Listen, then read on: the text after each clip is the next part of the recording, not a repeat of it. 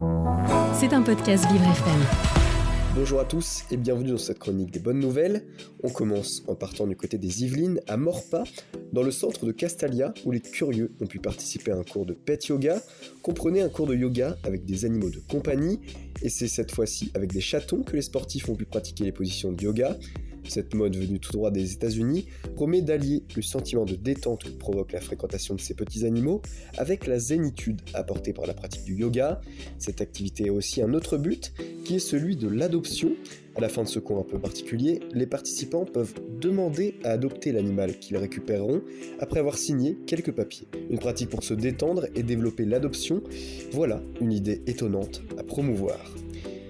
On retourne maintenant à Paris où dans la journée de samedi, plusieurs centaines de personnes se sont réunies place de la République pour défendre le droit des personnes transgenres et intersexes, des personnes encore aujourd'hui trop souvent victimes de discrimination, de propos haineux et de violences, des actes répréhensibles présents même parfois au sein de la famille, des propos militants et des actions de revendication courageuses qu'il est important de mettre en lumière.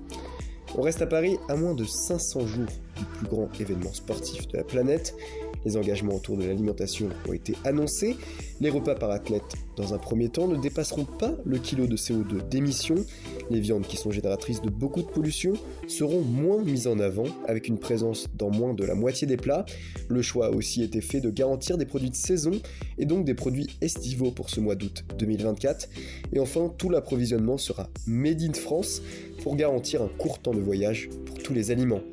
En plus de ce choix assumé de vouloir garantir une alimentation durable aux athlètes, l'organisation des Jeux a aussi émis un objectif de zéro gaspillage pour encore une fois s'inscrire dans cette démarche d'Olympiade qui répond aux enjeux écologiques de notre temps.